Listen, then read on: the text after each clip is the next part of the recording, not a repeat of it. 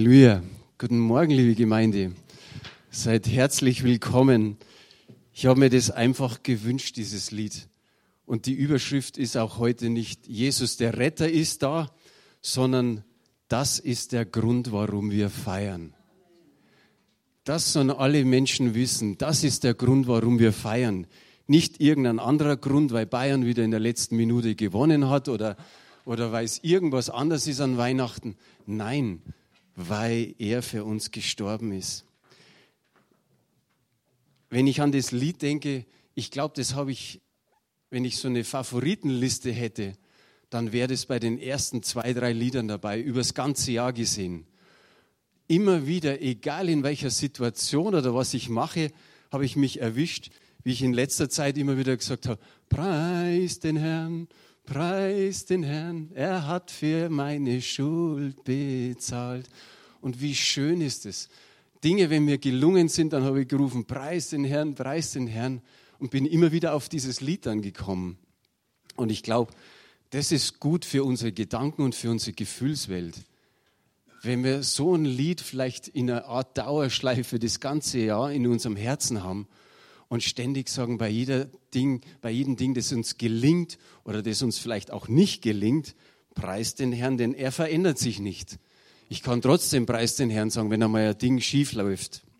So haben wir den ersten Vers nicht irgendwo aus den Evangelien, sondern der Paulus schreibt dem Timotheus im 1. Timotheus 1, Vers 15, denn das ist unumstößlich oder das steht unumstößlich fest.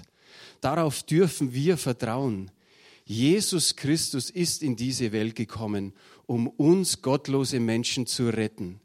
Ich selbst, sagt der Paulus, bin der schlimmste von ihnen. Das ist die Hoffnung für alle Übersetzung. Und genau das ist der Grund zum Feiern. Dass wir wissen, Jesus ist gekommen, um zu retten. Gottlose Menschen wir waren auch mal richtig gottlos und der Herr hat uns gerettet. Und das ist jedes Weihnachten zu feiern. Nicht, weil wir schöne, große, goldene Geschenke haben. Ist alles schön und gut, wenn wir das machen, wenn wir uns gegenseitig beschenken. Aber das größte Geschenk ist Jesus Christus. Und du hast es vielleicht vor ein paar Monaten erst so richtig wahrgenommen, andere schon vor Jahrzehnten. Das ist das Schöne und das macht Gemeinde aus. Das sind Junggläubige und schon die alten Hasen und Veteranen, die zig Jahre schon im Glauben sind. Wie wunderbar ist es. Ich lese den ganzen Text von, und zwar von 1. Timotheus 1, Vers 12 bis Vers 17. Ich danke unserem Herrn Jesus Christus immer wieder, dass er gerade mich für vertrauenswürdig erachtet hat, ihm zu dienen. Er hat mir dafür auch die Kraft geschenkt. Dabei habe ich ihn früher doch verhöhnt. Ich habe Christus und seine Gemeinde mit blinden Hass verfolgt und bekämpft. Aber Gott hat sich über mich erbarmt und mir alles vergeben. Denn in meinem Glauben, Unglauben wusste ich nicht, was ich getan hat, äh, tat, äh, was ich tat. Umso reicher habe ich dann die Gnade des Herrn erfahren. Er hat mir den Glauben und die Liebe geschenkt, wie sie nur in der Verbundenheit mit Christus zu finden ist oder zu finden sind. Denn das steht unumstößlich fest. Darauf dürfen wir vertrauen. Jesus Christus ist in diese Welt gekommen, um uns gottlose Menschen zu retten. Ich selbst bin der schlimmste von ihnen. Doch gerade deshalb war Gott mit mir ganz besonders barmherzig. An mir wollte Jesus Christus zeigen, wie groß seine Geduld mit uns ist. An meinem Beispiel soll jeder erkennen, dass wirklich alle durch den Glauben an Christus ewiges Leben finden können. Gott aber, dem ewigen König, der unsterblich und unsichtbar ist, dem alleinigen Gott gebühren was? Lob und Ehre in Ewigkeit. Amen. Wie gut ist es? Ich habe es nachgezählt und habe dann immer wieder was vergessen. Ich glaube, der Paulus schreibt hier 16, 17 Mal, ich, mich, meiner, mir. Aber nicht so, weil er sich selbst darstellen will, sondern eigentlich, weil er schuldig gewesen ist vor Gott. Weil er der schlimmste Sünder war. Und er sagt, wie Gott ihm begegnet ist. Mit sechs Versen, so wie hier, beschreibt er einfach dem Timotheus, sage ich mal, so einen kurzen Lebenslauf, also einen geistlichen Lebenslauf in Kurzversion. Und er fängt mit etwas an, wie die Hanni vorher schon gesagt hat. Mit was? Mit Danken. Ich gehe nochmal zurück auf das. Ich danke unserem Herrn Jesus Christus immer wieder. Und genau das ist das Richtige, was wir tun können. Ihr kennt alle Briefe von ihm, vorne, in der Mitte, hinten. Paulus schreibt immer wieder, seid alle Zeit dankbar.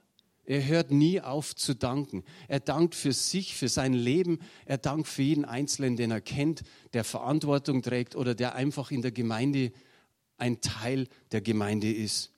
Und immer wieder schreibt er, seid dankbar. Wie gut ist es, in guten Zeiten dankbar zu sein und in schlechten Zeiten. Ich weiß nicht, wie es dir geht, aber wenn, wenn manche Dinge schlecht laufen, dann ist es wirklich gut zu sagen, Herr, ich bin dankbar. Das sind noch so viele Dinge, für die man dankbar sein kann, auch wenn mal was verkehrt läuft oder schief läuft. Und ihr kennt dieses Sprichwort, Danken schützt vor Wanken und Loben zieht nach oben. Wie wichtig ist es, dass wir immer dankbar sind. Und in diesem zwölften Vers schreibt er dann, dass er, also Jesus, gerade mich für vertrauenswürdig erachtet hat. Jesus hat gesehen, der ist treu. Und wenn ich hier so stehe, dann sehe ich eine Menge an Menschen vor mir sitzen, die Gott für treu erachtet hat. Lass dir das mal runtergehen. Gott hat gesehen, dass du vertrauenswürdig bist. Gott hat gesehen, dass du treu bist. Und das gefällt ihm. Und ich denke, vielleicht meint der andere, der ein oder andere, oder hast du gerade jemanden im Kopf, in Gedanken, vielleicht einen Bruder, einen ehemaligen Bruder, ehemalige Schwester, die vielleicht vor vielen Jahren in der Gemeinde war und irgendwann weggegangen ist. Vielleicht enttäuscht von Gemeinde, enttäuscht, dass es mit dem Glauben nicht ganz so passiert, dass Gott nicht so ist, wie man sich ihn selbst dann vorstellt und der sich vielleicht ein Stück weit zurückgezogen hat. Das ist jetzt echt so im Geiste, fühle ich, Vielleicht weißt du da einen. Vielleicht rufst du ihn gerade zu Weihnachten an. Vielleicht hast du lange mit ihm oder mit ihr keinen Kontakt mehr gehabt. Aber jetzt ist eine gute Zeit. Jetzt einfach anzurufen. Wenn der, der ist überrascht oder diejenige, wenn du anrufst und wenn du einfach sagst, ich will dir gesegnete Weihnachten wünschen. Und dann kommt das Gespräch schon. Ich glaube, dass Gott Menschen wieder ziehen möchte, die vielleicht irgendwo gesagt haben, nee, ich will mit dem Ganzen nichts mehr zu tun haben. Wunderbar, und das hat die Hanni auch erwähnt. Vielleicht haben manche nicht durchgehalten, aber ihr habt durchgehalten. Ihr habt ausgehalten, vielleicht waren die Schmerzen an manchen Stellen so groß, dass du dachtest, das schaffe ich nicht mehr.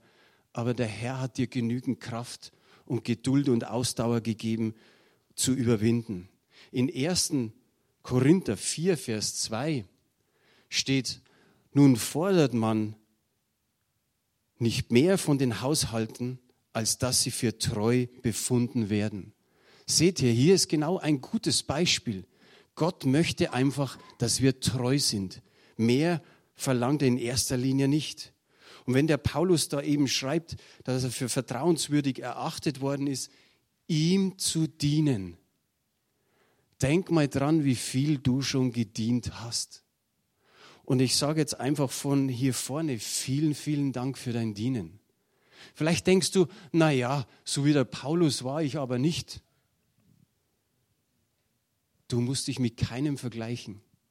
Oder vielleicht sagst du, aber so wie der Bonki war ich auch nicht. Ja, der hat viel für Afrika getan. Oder vielleicht schaust du zu Familie Matthäus und sagst, so wie der Reinhard, wie die Siglinde und wie die Judith, so bin ich auch nicht. Auch mit denen musst du dich nicht vergleichen. Die 30 Jahre oder über 30 Jahre Dienst getan haben in Mosambik und Judy, der zweiter Dienst tut in Sambia. Aber du musst dich nicht mit solchen Leuten, sage ich mal, vergleichen, sondern Gott hat dir Aufgaben gegeben. Und ich sage einfach im Namen der Leiterschaft von hier vorne vielen, vielen Dank für alles, was ihr getan habt. Für das Reich Gottes, für die Gemeinde. Vielleicht sagst du, oh, ich habe nur geputzt oder nur Pfortendienst oder nur Begrüßungsdienst. Das ist so wichtig. Wie schön ist es, wenn man ins Haus reingehen kann und es begrüßt einen. Und dann gehen wir ein Stück weiter und dann begrüßen uns die Nächsten und so weiter und so weiter. Aber sag nicht, ich hab bloß.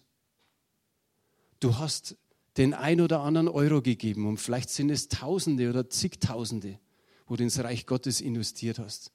Du hast gebetet für die Gemeinde. Wie wichtig ist Fürbitte? Manchmal sagt man, wenn die älteren Geschwister gar nichts mehr tun können, beten können sie. Und das stimmt auch. Wenn der ein oder andere gebrechlich wird, dann, dann sagt man, aber beten kann er. So wie man auf die Gretel immer wieder geschaut haben oder auf die Irene Döbbelin, die nicht kommen können, oder die Gretel sowieso jetzt nicht mehr hierher. Bei der Irene gehen wir die Hoffnung nicht auf, aber wie wichtig ist Gebet? Vielleicht hast du Gastfreundschaft geübt, sagst, ja, war aber auch schon in den vergangenen Jahren, jetzt habe ich nicht mehr so viel Kraft.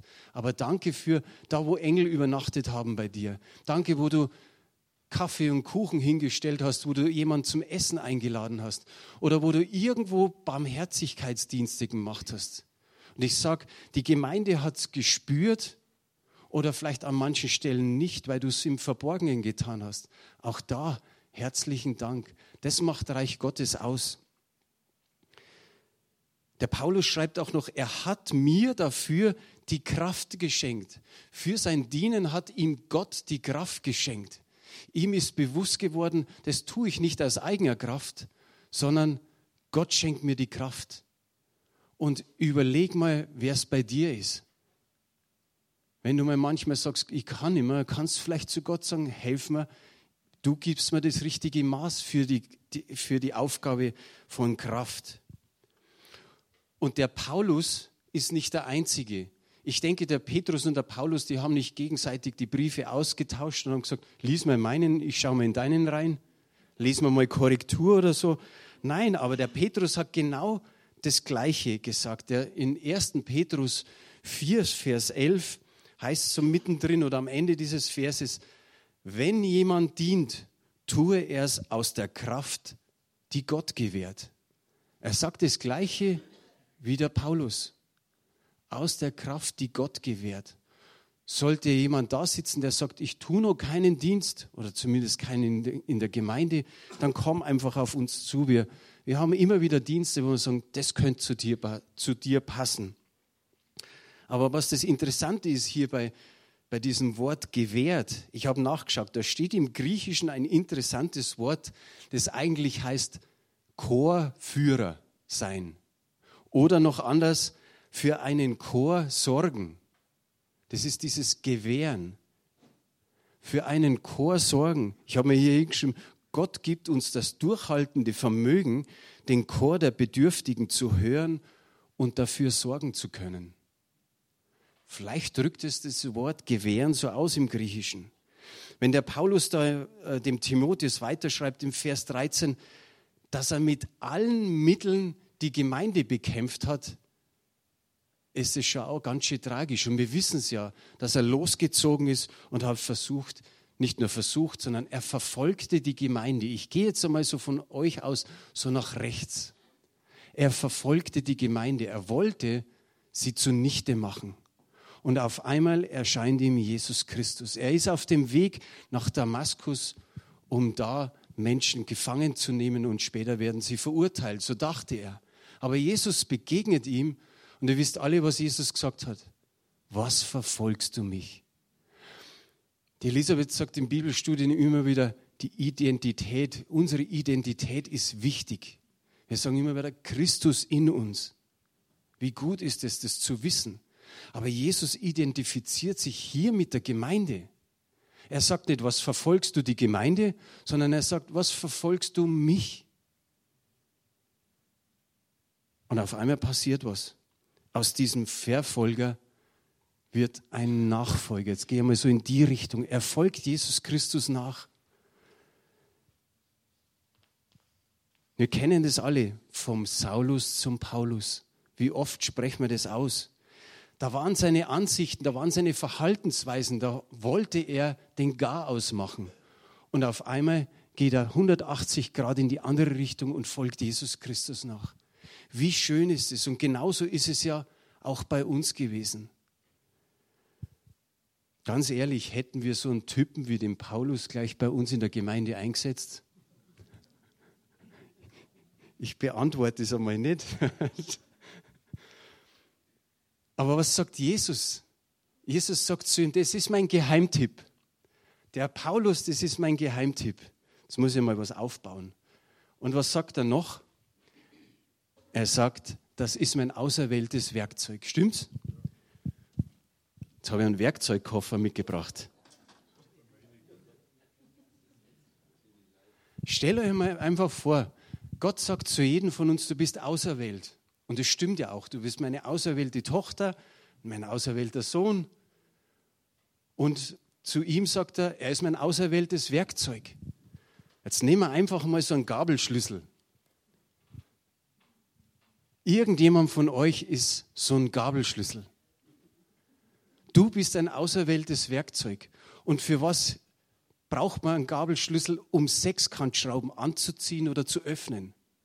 Und irgendwo in deinem Umfeld ist es eine Sechskantschraube oder mehrere Sechskantschrauben, wo du das Evangelium bringen kannst. Also der, der der Gabelschlüssel ist, geh dahin, wo die Sechskantschrauben sind. Lass sie dir von Gott zeigen. Der andere ist vielleicht der Hammer. Der ist dazu, den Pflock reinzuhauen oder einen Nagel in die Wand zu hauen. Gott hat Dinge vorbereitet. Wenn du der Hammer bist, schau, wo die Pflöcke sind, schau, wo die, die Nägel sind. Und damit wir nicht den ganzen Werkzeugkasten durchmachen, nehmen wir noch den Schlitzschraubenzieher. Der ist auch für Schlitzschrauben zuständig. Da kannst du mit dem Gabelschlüssel nichts anfangen. Und an das müsst ihr denken. Ihr seid vielleicht für gewisse Leute wirklich vorbereitet, auserwähltes Werkzeug zu sein. Der Paulus, es hieß von ihm, er wird vor Königen und vor Heiden sprechen. Dazu war er das auserwählte Werkzeug. Und das ist das Wichtige, dass wir wissen, Gott braucht uns. Da gibt es den, den, den Mose, der hat schlecht reden können. War kein Hindernis für Gott, oder? Den Jeremia, der hat gesagt, ich bin zu jung. Den Gideon haben wir letztes Mal oder die letzten Male öfter erwähnt, der ein Angsthase war, aber eigentlich hieß es so mehr oder weniger, du streitbarer Held. Und dann war noch der Matthäus. Ich habe mir dann immer so gedacht, also Matthäus, wenn wir bei uns hätten, dann würde man sagen, was wollen wir jetzt mit dem Zöllner? Was wollen wir denn mit dem? Aber Gott hat sie gebraucht. Und so denk du nicht, du wirst nicht gebraucht, sondern du bist ein auserwähltes Werkzeug für Gott. Die gute Nachricht, jeder von uns ist mal in die Richtung marschiert, aber jetzt marschieren wir in die Richtung und das ist gut so. Jeder Mensch hat eine Chance zur Umkehr vom Verfolger zum Nachfolger. Ich glaube, sowas wie bei dem Paulus, das war einfach bis zu dem Zeitpunkt nicht da. Das war beispielslos. Er hat praktisch mit seinem Esel oder wie er immer unterwegs war, nach Damaskus Vollbremsung gemacht. Jesus ist ihm begegnet und es geschah diese radikale Umkehr von da Leute zu, dass sie leiden mussten und vernichtet worden sind, ist er jetzt bereit gewesen, für Jesus Christus um Christi willen zu leiden und zu sterben. Eine so radikale Umkehr wünscht man sich öfter in der Gemeinde, wenn wir alle so wären wie er. Aber was hat ihn bereit gemacht zu leiden? In den Versen, die ich vorher vorgelesen habe, steht drin, zweimal das gleiche. In Vers 13, ich muss mal nochmal hertun, in Vers 13 und in Vers 16. Vers 13 steht, hat sich über mich erbarmt. Und in Vers 16, mir ganz besonders barmherzig. In anderen Übersetzungen steht einfach, mir ist Barmherzigkeit widerfahren. Und das hat er gespürt. Er hat die Fülle der Barmherzigkeit gespürt. Er hat gemerkt, die Gnade hat ihn förmlich eingeholt. Die Gnade Gottes. Und es geht uns genauso. Da, wo wir Jesus unser Leben gegeben haben, da war es erstmalig, dass wir dieser Gnade begegnet sind. Und jedes Mal, wenn wir jetzt sündigen, dürfen wir uns immer wieder darauf verlassen, dass er uns mit seiner Gnade beschenkt, wenn wir ihm bitten, dass er uns vergibt. Und das Schöne ist bei Gott, er bekommt diese wunderbare Gnade und dann kommt noch was. Gott gibt ihm Überfluss. Das ist wie so beim Hamburger Fischmarkt. Da geht es doch dann so, da, nur eine Makrele oben drauf und nochmal eine Forelle drauf und du kriegst sie praktisch geschenkt. Und Gott belässt es bei dem Geschenk der Gnade nicht, sondern in 1 Timotheus 1, Vers 14 heißt es, er hat mir den Glauben und die Liebe geschenkt, wie sie nur in der Verbundenheit mit Jesus Christus zu finden sind. Gnade ist ihm und uns zugesprochen, wenn wir unsere Schuld bekennen. Und Gnade macht uns zu Kindern Gottes. Und immer wieder dürfen wir auf die Gnade hoffen, wenn wir sündigen. Wir dürfen sie immer wieder in Anspruch nehmen. In der Welt gibt es viele Angeber. Da ist der eine der Klügste und der andere ist der Größte und der andere ist irgendwie der, der Reichste oder Erfolgreichste. Und ich glaube, früher war es nicht anders, oder? Es hat immer solche Typen gegeben. Ich frage jetzt einmal so die Junta, hat schon so Angeber gegeben, oder? Der Paulus, der schlägt eine Schneise der, der Demut. Wir haben das vorher gelesen und lesen es nochmal, denn das ist oder das steht unumstößlich fest. Darauf dürfen wir vertrauen. Jesus Christus ist in diese Welt gekommen, um uns gottlose Menschen zu retten. Und jetzt stellt er sich an erster Stelle hin. Ich selbst bin der Schlimmste von ihnen. In anderen Übersetzungen steht, ich bin der Erste von ihnen und so weiter. Der Paulus hat jetzt gemerkt, dass Jesus der ist, der ihn einen Weg aus der Sünde ermöglicht. Das ist das Geschenk, das jeder annehmen darf. Das ist das Wunderbare, das wir in unserem Herzen tragen dürfen. Der Grund zum Feiern. In Johannes 14, Vers 6 heißt es, Jesus spricht zu ihm, ich bin der Weg und die Wahrheit und das Leben. Niemand kommt zum Vater denn durch mich. Ich habe vorher es nochmal so durchgelesen habe so schmunzeln müssen, weil da steht, Jesus spricht zu ihm. Natürlich hat Jesus jetzt da zu jemandem anders gesprochen, aber ich empfinde es richtig so, dass Jesus Christus spricht zum Paulus und sagt, so ist es. Und ehrlich, es gibt immer wieder Christen, da muss ich staunen, die sagen, ja, wir haben ja alle einen Gott. Und meinen dann so die Muslimen und die Buddhisten und die Hinduisten und so. Und ich denke mir, was ist jetzt los?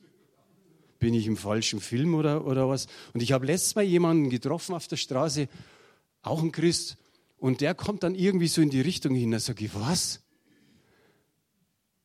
Wir haben nicht alle einen Gott. Wir haben den Gott Abrahams, Isaaks und Jakobs. Und niemand kommt zum Vater denn durch Jesus Christus. Und dann ist eine Passantin vorbeigegangen und hat gesagt, genau. Und ging, und ging da in die Bäckerei rein. Und dann haben wir gedacht, oh, war, vielleicht eine Christin. Aber so, so ist es. Der Paulus hat am Ende gesagt, ich bin der Schlimmste von ihnen. Und ich glaube, der hat sich wirklich gesagt, ja, das stimmt, ich bin der Schlimmste. Er war einer der Ersten, der die Anhänger Jesu Christi verfolgt hat. Er, er war der Erste, er ragte praktisch raus mit etwas sehr, sehr Schlechten. Und er wusste mehr als alle anderen, ich habe Rettung nötig. Aber das Schöne ist, dass wir nicht mit dem Finger auf den Paulus zeigen müssen, sondern immer wieder schauen, wie steht es bei mir. Auch wir waren Sünder, Jetzt sind wir Gerechte und Heilige, wir sündigen immer wieder. Wir machen gerne so Tabellen, wo man sagt, ja, da oben die Mutter Teresa, die war schon ganz gut. Und unten, ganz weit unten, der Hitler. Und wir bewegen uns irgendwo dazwischen, haben wir damals gedacht. Wahrscheinlich ein bisschen über den Schnitt, also über den Durchschnitt, weil wir uns selber doch anders sehen. Aber Gott sucht nicht die Besten, die Tüchtigsten oder die Fehlerlosen, sondern die Unvollkommenen und die, die gescheitert sind, denen ist Gott oder die mag Gott ganz besonders.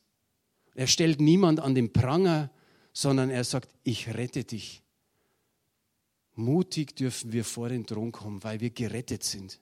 In 1. Timotheus 2, Vers 4 kennt ihr alle, weil Gott möchte, dass alle gerettet werden, steht hier, Gott will oder Gott, welcher will, dass alle Menschen gerettet werden und sie zur Erkenntnis der Wahrheit kommen. Viele Menschen meinen einfach irgendwie mal so, wir kommen schon alle irgendwie in den Himmel. Das wird ja teilweise auch gesungen. Und meinen, dass, dass Gott vielleicht zwei Augen zudrückt, dass sie so durchkommen. Und dass er zwei Augen durch, äh, zudrückt, nicht durchdrückt, zudrückt, weil die Leute das, was sie tun, eigentlich eher als Schönheitsfehler empfinden, weil sie gar nicht so schlimm sind. Und sie meinen, sie rutschen vielleicht noch gerade so in den Himmel hinein, weil der liebe Gott einen guten Tag erwischt hat. Aber nein, da ist jemand, der sein Leben gelassen hat für uns, der gesagt hat, ich will für die Menschheit sterben. Und das ist Jesus Christus. Und das ist Liebe. Liebe, die wir nicht beschreiben können. Jesus wartet nicht immer, bis er gesucht wird, sondern er sucht, was verloren ist. Ihr kennt auch die nächste Bibelstelle, die da kommen will, denn er will vergeben und er will uns in seine Nähe holen. Darum heißt es in Lukas 19, Vers 10, denn der Menschensohn ist gekommen, zu suchen und selig zu machen, was verloren ist. In Römer 5, Vers 20 heißt es, das Gesetz aber ist hinzugekommen, auf das die Sünde mächtiger würde. Wo aber die Sünde mächtig geworden ist, da ist die Gnade noch viel mächtiger geworden. Wie schön ist es, auch letztes Mal, wo ich gesagt habe, der Friede Gottes, der höher ist als unser ganzer Verstand.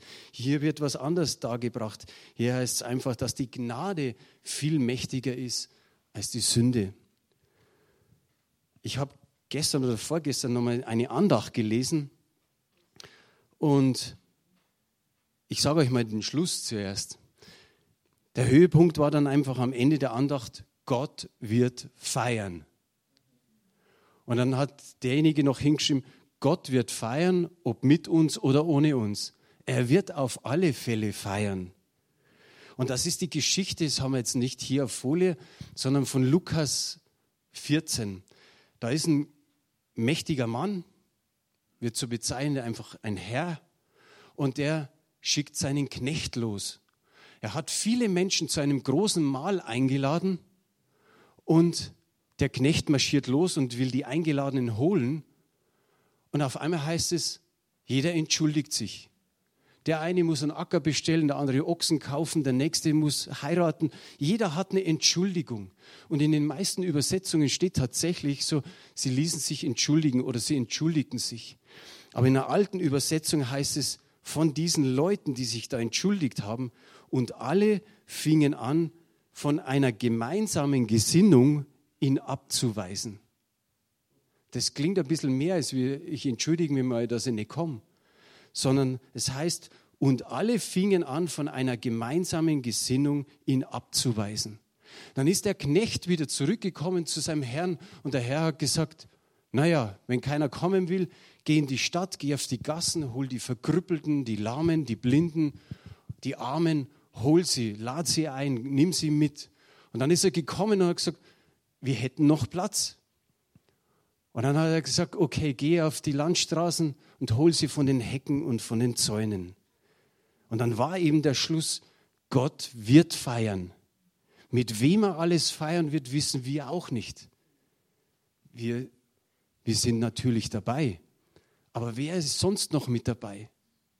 Die, die ihn abgewiesen haben, die gesagt haben, pff, ist mir egal. Auf alle Fälle, Gott wird feiern mit denjenigen, die Jesus Christus angenommen haben. Und ich weiß, dass hier viele sitzen. Und das ist jetzt nochmal so mein Gedanke am Ende. Vielleicht schließen wir mal einfach die Augen. Vielleicht senken wir die Häupter, machen einfach mal die Augen zu. Ich weiß, dass hier viele sitzen, die, die feiern werden schon hier und in Ewigkeit mit ihm. Aber vielleicht ist da ein einziger Mensch, der sagt, ich habe mein Leben Jesus noch nicht gegeben. Ich habe mein Le Leben Jesus noch nicht so anvertraut, wie es sein sollte. Ich habe entdeckt, er liebt mich, er will meine Sünden vergeben, er will, dass ich nachfolge. Wenn du das möchtest, dann heb einfach deine Hand. Ich schaue mal so kurz nach rechts und nach links und lass mal deine Hand oben, wenn du sie nach oben hebst. Auf alle Fälle dürfen wir miteinander ein Gebet sprechen.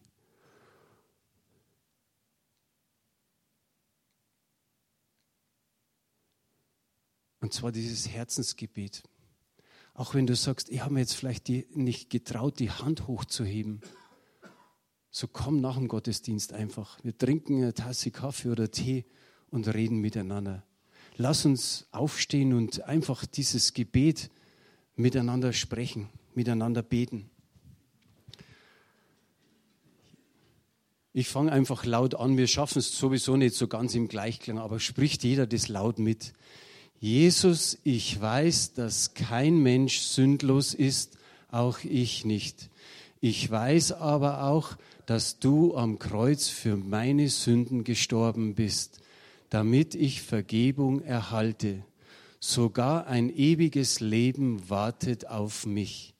Vergib mir bitte meine Sünden und komm in mein Leben. Ich nehme dich jetzt als meinen Herrn und Erlöser an und als den, der mich unendlich liebt und mich durch mein Leben begleitet. Und wenn du da Amen drauf hast, dann sag ruhigen Amen. Dann wird das passieren. Dann wird dich der Vater, der himmlische Vater, lieben gerne umarmen und mit dir feiern. Und im Himmel ist dann wirklich Party. Der Herr mit euch. Amen.